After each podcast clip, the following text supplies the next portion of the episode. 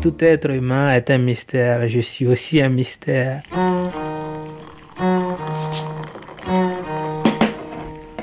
C'est là que vous écrivez? Euh, oui, c'est un de mes endroits d'écriture. Parfois, j'écris au lit aussi. je lis au lit aussi. J'écris un peu partout et même parfois dans le train.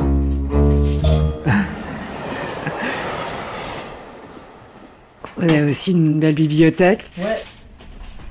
Et les livres que je n'ai pas encore lus sont plutôt de l'autre côté. Il y avait beaucoup de livres chez vous à la maison? J'ai pas connu de livres euh, de littérature. euh, Chez nous, à la maison, il y avait que des manuels scolaires. Ma maman, elle avait quitté l'école, elle trouvait l'école violente. L'école était violente, c'est vrai. On la battait aussi à l'école. Et donc, elle n'a pas supporté tout ça. Donc, elle voulait absolument que nous ayons notre chance, que nous nous rendons compte combien de fois elle est importante de savoir lire et écrire. Donc, elle faisait tout pour ça. Je me souviens une chose qui m'a absolument beaucoup marqué. Quand on passait en classe supérieure, elle achetait certains livres de la classe supérieure. Et donc pendant les vacances scolaires, on lisait des livres euh, avant même de commencer l'école. Donc j'ai pas connu de difficultés dans les études euh, en Guinée. Et je le dois à mes parents, bien sûr. J'ai eu aussi la chance de faire euh, amitié avec mes profs aussi. Je me souviens à l'école primaire, euh, J'étais tellement, tellement petit, il y avait un prof qui venait tous les matins me prendre sur son vélo. Et c'est comme ça que j'ai connu l'école. Donc moi, j'ai connu l'école dans la joie, contrairement à ma maman. Même si euh, c'est une école française qui rencontre la culture locale. Donc, euh, quand on parle la langue euh, de nos parents, on est sanctionné sévèrement. On n'avait pas le droit de parler une autre langue que le français. Et quand on parle autre langue que le français, on nous donnait ce qu'on appelle le symbole.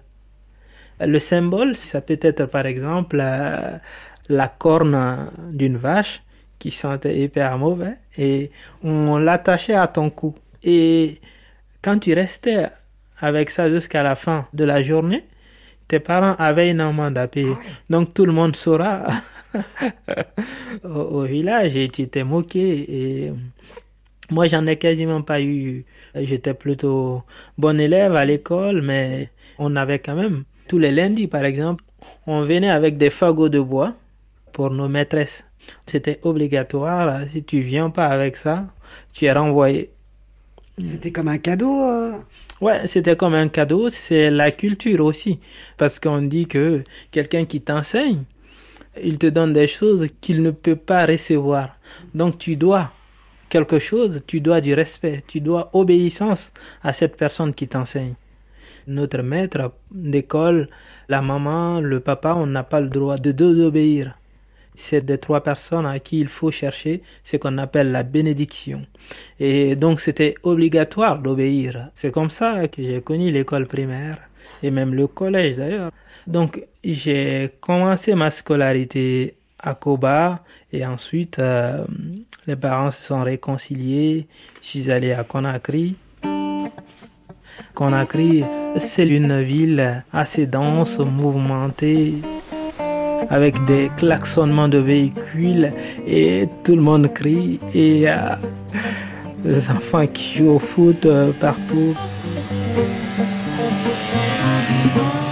Koba, c'est ordonné, cadencé et rythmé avec beaucoup de poésie. Ça, vous étiez content de retourner à, à Conakry? Je me souviens plus exactement, mais c'est réconcilié, j'étais très content. Il n'y avait pas plus grande joie pour moi que ça. Voir ma maman toute seule, ça m'attristait. Rester aussi pendant des années sans voir mon papa, ça, c'est des histoires hyper euh, très compliquées. C'est des histoires aussi de grands. Donc ma mère, elle, elle est retournée chez mon papa. Peu de temps après, elle est morte. euh, deux ans, trois ans, je sais plus. Qu'est-ce qui s'est passé? Ma maman est morte euh, dans les conditions terribles parce que euh, je me souviens ce jour-là, le matin, euh, elle nous a dit qu'elle avait mal à la tête. Bon, on l'a pas pris euh, trop sérieux. Ben, on dit, bon, on va t'emmener à l'hôpital vite fait. Et elle est fatiguée, tout simplement. On l'a amenée à l'hôpital et là, c'est comme ça que ça devient sérieux. Il fallait l'amener dans un plus grand centre, encore plus loin. Et on l'amène là-bas, finalement, deux jours après, elle ne pouvait plus parler, elle ne pouvait plus rien faire d'elle-même. Et c'était assez terrible. En moins de dix jours, elle est morte sans même nous reconnaître. Et j'ai ressenti à ce moment-là une forme d'injustice. Je me suis dit, euh, bien sûr que c'est un destin qui va pas nous épargner, mais pas dans ces conditions. Très jeune, j'ai ressenti beaucoup de colère et finalement, il y a beaucoup de choses qui se sont passées dans la famille, qui sont mal, très mal passées et qui ont précédé mon départ. Vous aviez quel âge quand elle est décédée? Euh, J'avais 14 ans. Elle est morte le 2 octobre 2015 et le 2 octobre, c'est la fête de l'indépendance de Guinée. Elle est morte le même jour. Et moi, j'étais là. Et voilà, elle avait sa tête euh, sur mes pieds quand elle est décédée. Tu veux un peu Une petite pause s'impose.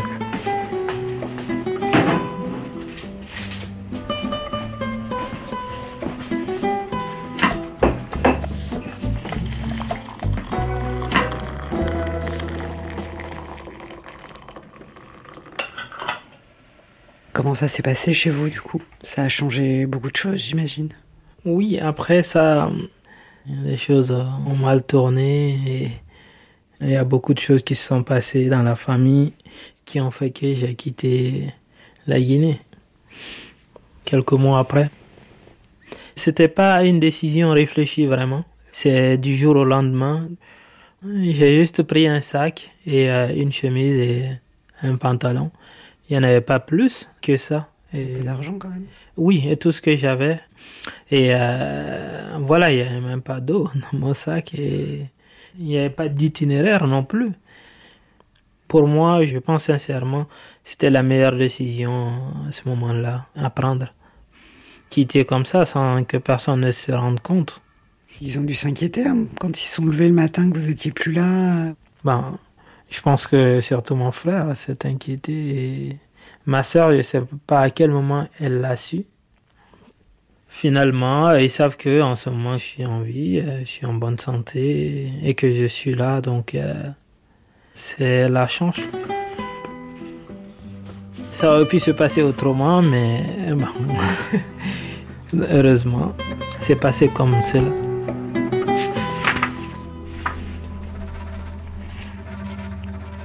Ô mère, demain, j'irai ouvrir la porte de la terre promise. Je marcherai dans les vallées ténébreuses. Je marcherai dans les arides déserts, sans une goutte d'eau ni viatique.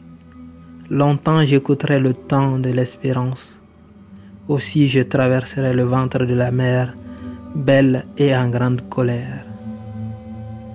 Et quand je serai de retour, J'irai ouvrir la boîte de l'espoir. Tes larmes n'auront plus de gouttes de pluie. Et tu seras enfin plus heureuse et fière.